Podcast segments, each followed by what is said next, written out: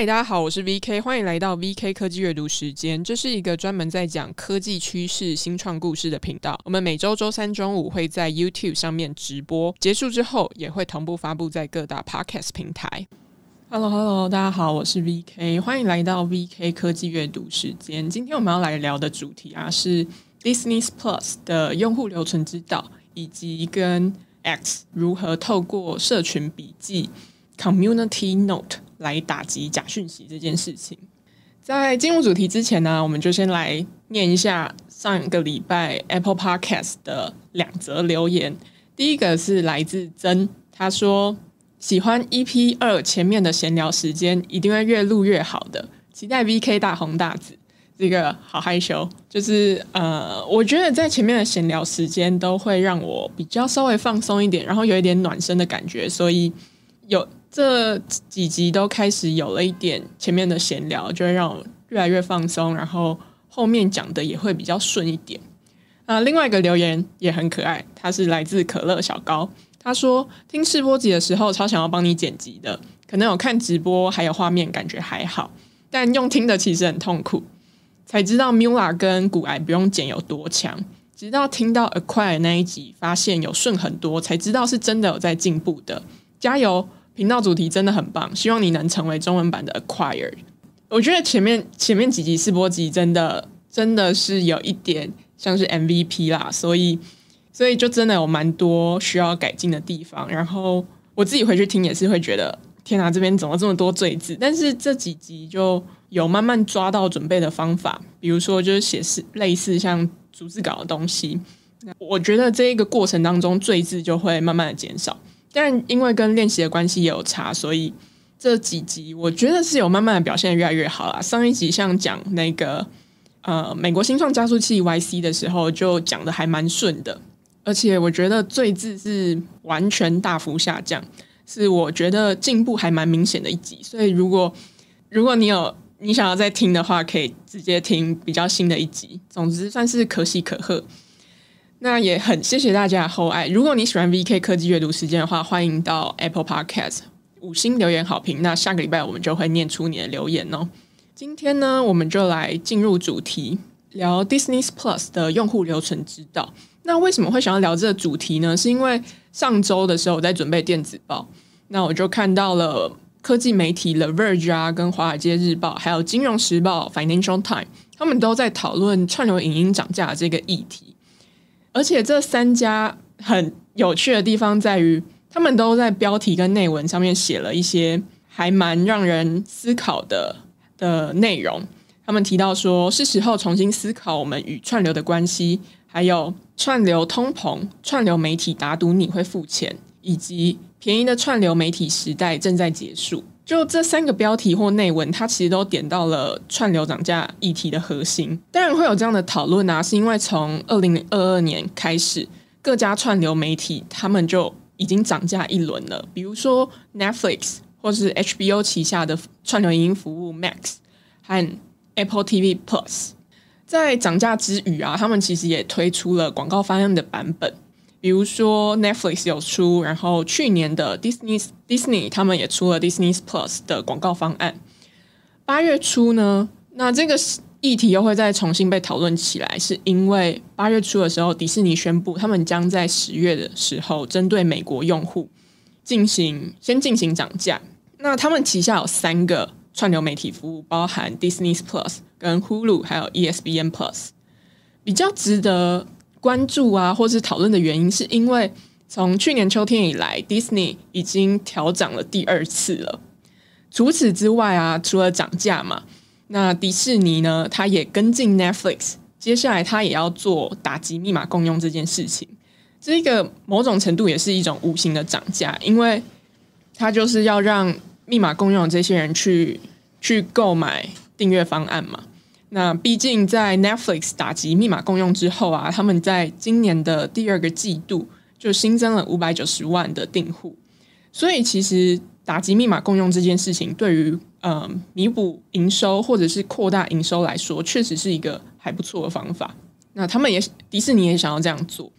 虽然每一家的涨幅细节不太相同啊，可是整体来说，串流媒体的服务基本上没有广告的订阅方案，大概是有广告方案的两倍。这边就有两个还蛮值得去思考的问题，是说，究竟我们跟串流的关系是什么？如果它今天涨价，你还会继续选择订阅吗？或者是说，你本来会从你本来订的是没有广告的方案，然后决定说，诶，那我这样一接好了，我选择比较便宜但是有广告的方案，或者是说你就直接退订了。那除了刚刚我们提到的是比较个人消费面的思考之外啊，另一个就是迪士尼的用户流失率算是串流媒体当中偏低的，所以也就让我蛮好奇，说他们到底怎么办到的？然后想要讨论一下它背后的策略是什么。那在我们讨论这个迪士尼的用户流程之道之前啊，就先让我们把时间倒回到疫情期间，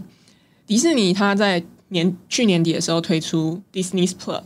他们在二零一九年的时候推出 Disney Plus 的低价方案，那在不到两年的时间呢，他们就吸引了超过一亿的用户，这也就在当时引发了一股剪线潮啦，就是说切断有线电视，然后投向串流媒体服务的怀抱。当然，不只是 Disney 的订户人数飙升，其实在 Netflix 啊这些串流影音都变成疫情期间的大家必备的娱乐嘛。可是为什么疫后串流影音就开始不断的涨价呢？像迪士尼还是在一年之间就涨了两次，那这背后大概有一些考量跟瓶颈。也就是说，呃，受欢迎的影剧啊，算是一种稀缺资源，所以如果你要买到这样子的，你要买到受欢迎的影剧，要么不就是大傻逼竞标，要么就是砸大钱制作原创内容，所以这个。这个方法在过去一直以来都是这样。他们呢，这一些串流巨头，他们也花了非常多的钱在这上面，有有将近数百亿美元。过去不断的撒币买内容，它也推高了获取内容的成本。所以到目前呢，他们就希望可以保留现金，保留现金，然后补强营收漏洞，尽可能的节省成本。所以。除了涨价之外啊，Netflix 或是华纳兄弟等等，他们也就开始裁员了数千名的员工。再加上近期的好莱坞罢好莱坞工会罢工，虽然说在这个阶段呢节省了成本，可是要想的是，未来如果这些库存库存节目用完，没有新的内容可以播的情况的时候，该怎么办？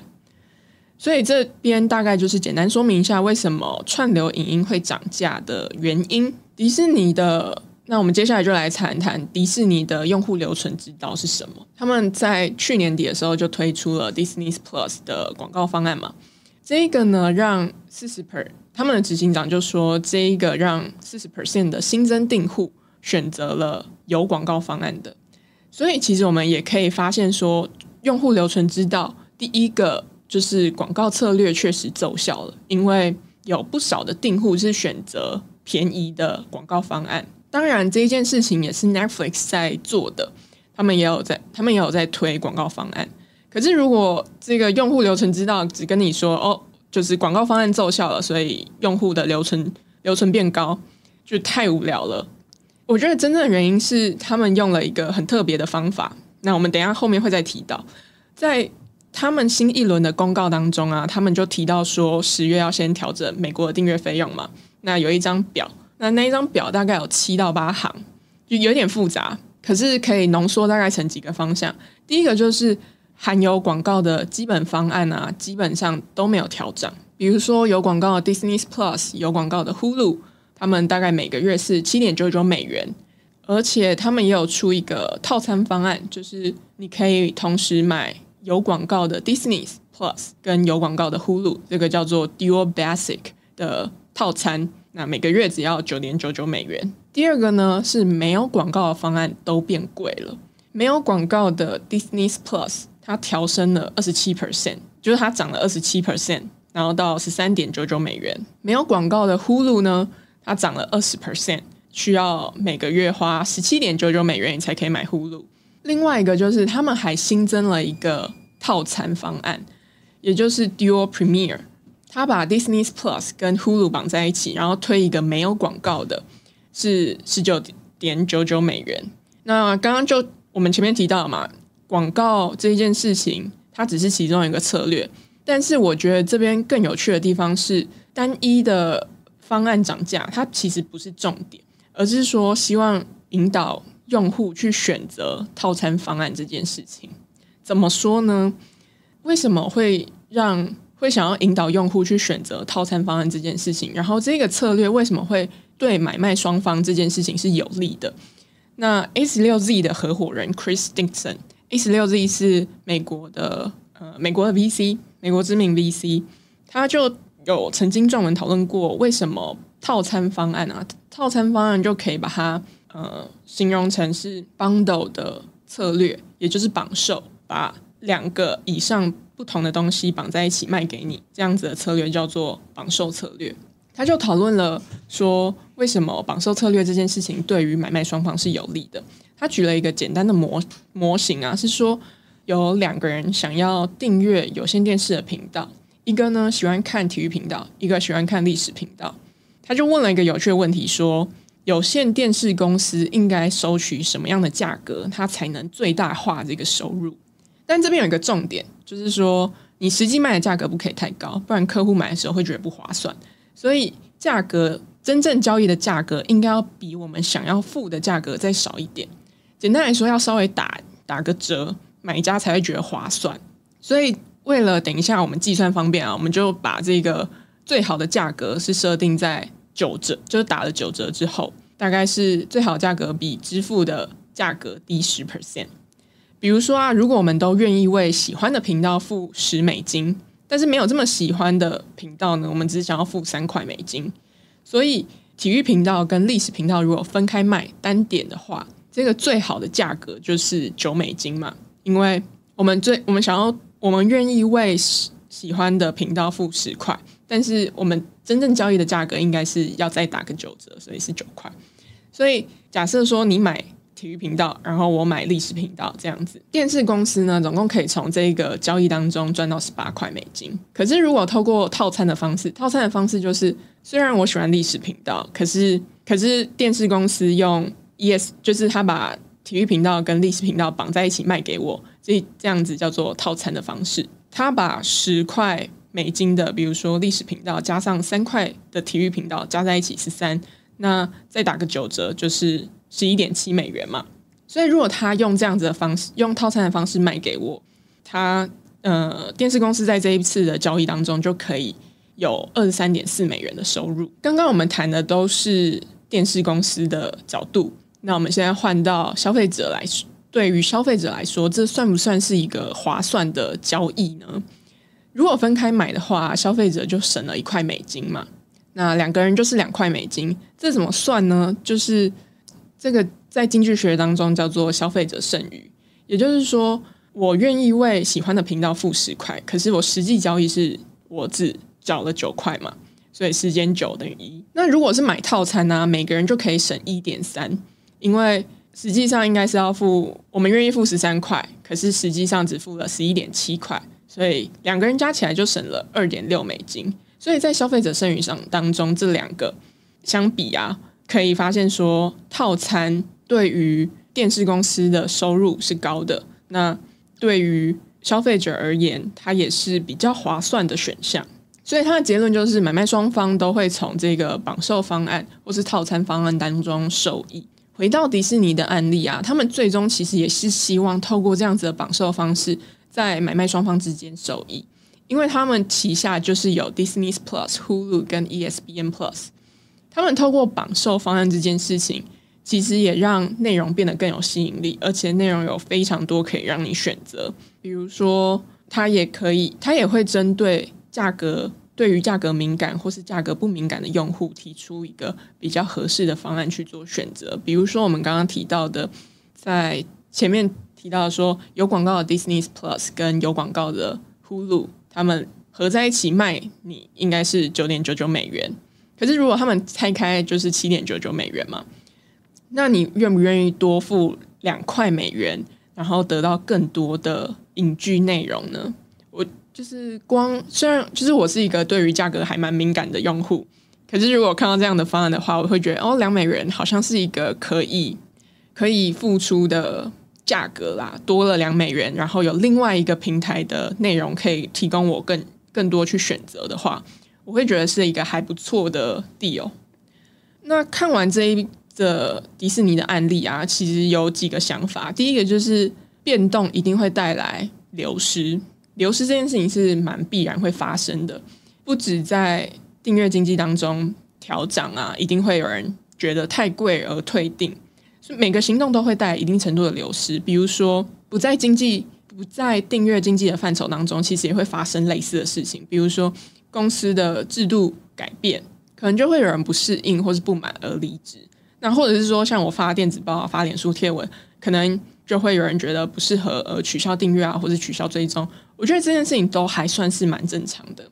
可是呢，如果当迪士尼把他们的目标放在说如何对抗流失这件事情，其实就就有一点呃，不是他们在做这件事情的最优先考量了，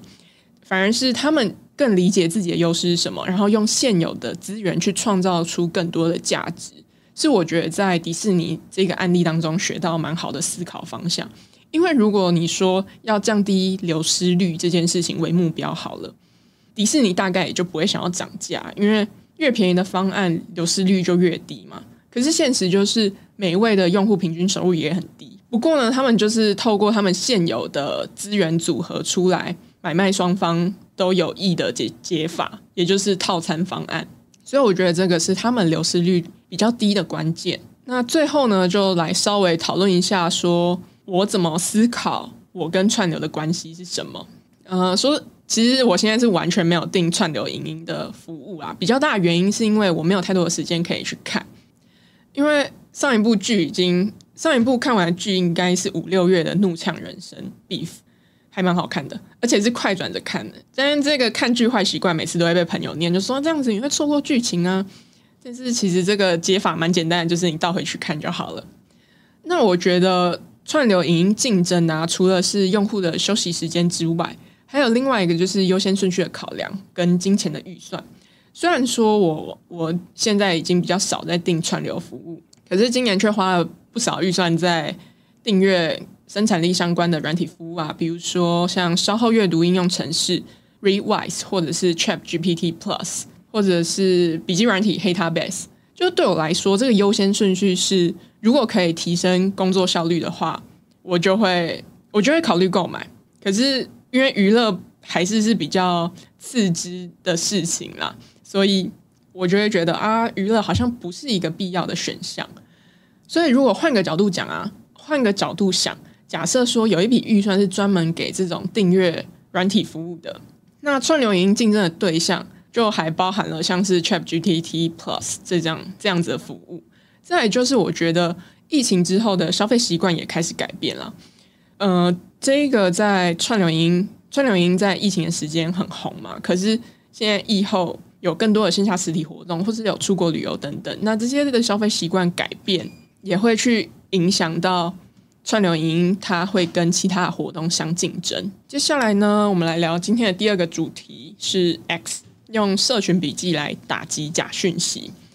假讯息这件事情，就是不管哪一个社群平台都会面临到一个问题啊，包含说。假讯息、假广告，或者是各种诈骗形式的内容，包含说有张忠谋的脸，或者是黄仁勋的脸，然后说哦，我们我们可以发书，然后这根本就是诈骗集团的广告，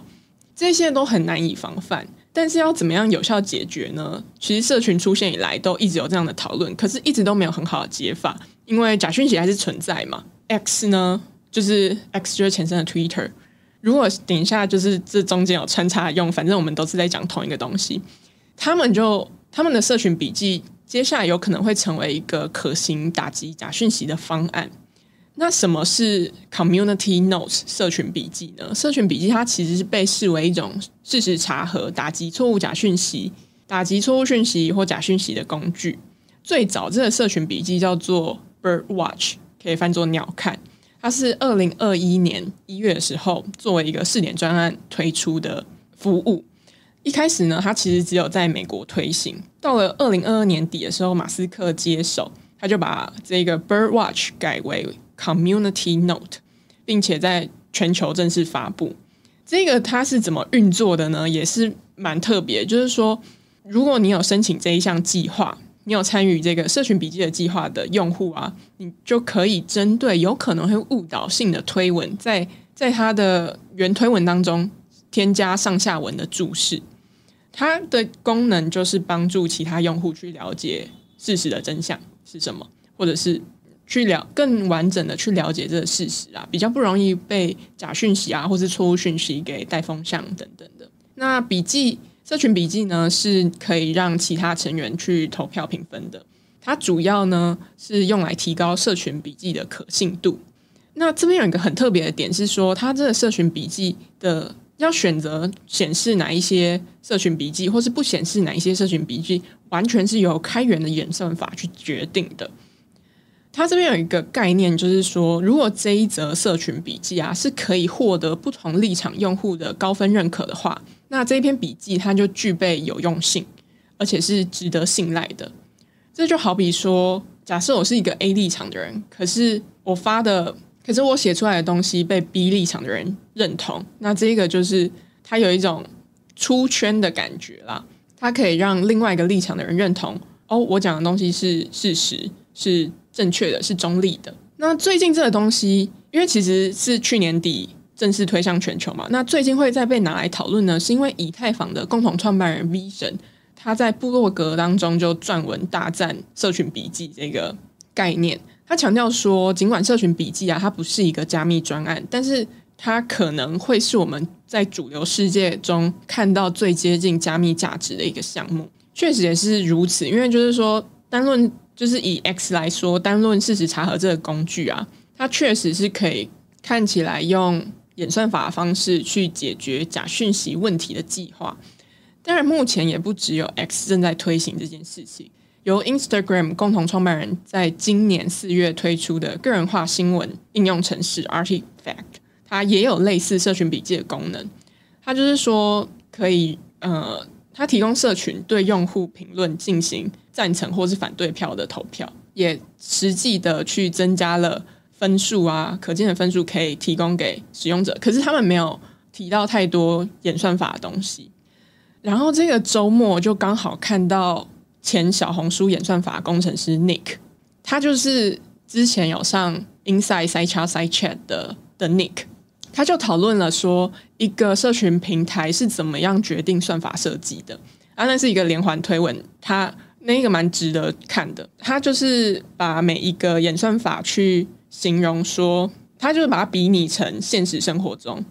那我就请教了他对于 X 推行社群笔记的看法。他说：“我觉得这个机制会有用，但是需要有其他机制来制衡，不然很容易变成公审或是霸凌的工具。”就跟民主制度可以集结群众的智慧，也可能会有群体暴力。蛮认同他的观点，那就是说未来会有什么样的机制去制衡啊，也是一个很值得关注的方向。那我怎么样去？我怎么样看 X 或是怎么样看社群笔记这件事情呢？因为其实从马斯克去年底接手之后，就有很多被人家诟病的事情啊，比如说。一下裁员啊，一下要收钱啊，或者是说，现在二零二四、二零一四年以前的推文可能出现 bug，没有办法显示。虽然就是被不被大家喜欢的点很多，可是就以社群笔记来说，我觉得它或许真的是一个可以为社群带来事实查核的新工具。毕竟这个东西真的存在太久了，而且大家都都没有一个很好的方法去解决。可是。他们 X 推出一个社群笔记这样子的概念推出来，然后目前试行了一段时间，还是有蛮多还不错的成果。那我也其实是到近期才比较常发推文的啊，就是大概是近半年的时候。那这样子的体感，有觉得马斯克是想要做一些跟现有社群不太一样的事情啊，不管是说社群笔记啊，或者说呃，真的可以在 X 上面变现这件事情。不过，呃，我自己是还蛮喜欢在 X 上面发文的，因为比起其他社群，比如说在 Facebook 就会需要可能比较正经，然后打长文啊，或者是比较结构化的内容。可是 X 就是因为我没有买蓝勾勾的方案，所以大概是一百五十个限制嘛，就可以打一些很松散啊、很零碎的内容，而且有时候会掉到意料之外的回答，比如说，呃，像我问 Nick，他就真的回我了。那比如说有一次也是讨论稍后阅读应用程式 Rewise，我为什么会想要用，然后为他对我的帮助是什么？就是大家简单分享一下这个过这个决策的过程。结果呢，有一个推友就很认真写了连环推文，大概写了快十则吧，谈谈怎么样去建立他的知识架构啊，为什么他不选择用 Rewise 等等的。那他不选择用 Rewyse 的原因也很简单，因为他觉得你把它丢进去稍后阅读应用程式，你就不会再去读了。当然，因为我的我的方法不太一样，就是我都用我基本上都用 Rewyse 在看一些电子书啊等等的。那因为追踪的人没有很多，所以可能也就没有太多的包袱。那我自己蛮喜欢 X 的其中一点，就是因为它有很多蛮及时，然后跟专业的资讯，跟其他社群比起来，就是不太一样的体验啦。不会说哪一个特别好，或是特别不好。总之，还蛮期待未来 X 会怎么样更大力去推社群笔记这件事情，或是他们接下来的发展是什么。最后就来到结尾啦。如果你喜欢这集内容的话，欢迎记得按赞、订阅、分享、五星好评刷起来。如果喜欢商业和新创故事内容的话，也欢迎订阅 VK 科技阅读时间的电子报。每周固定周三中午在 YouTube 上面直播，没有跟到直播的朋友，也欢迎在各大 Pocket 上收听。那我们就下一期见，拜拜。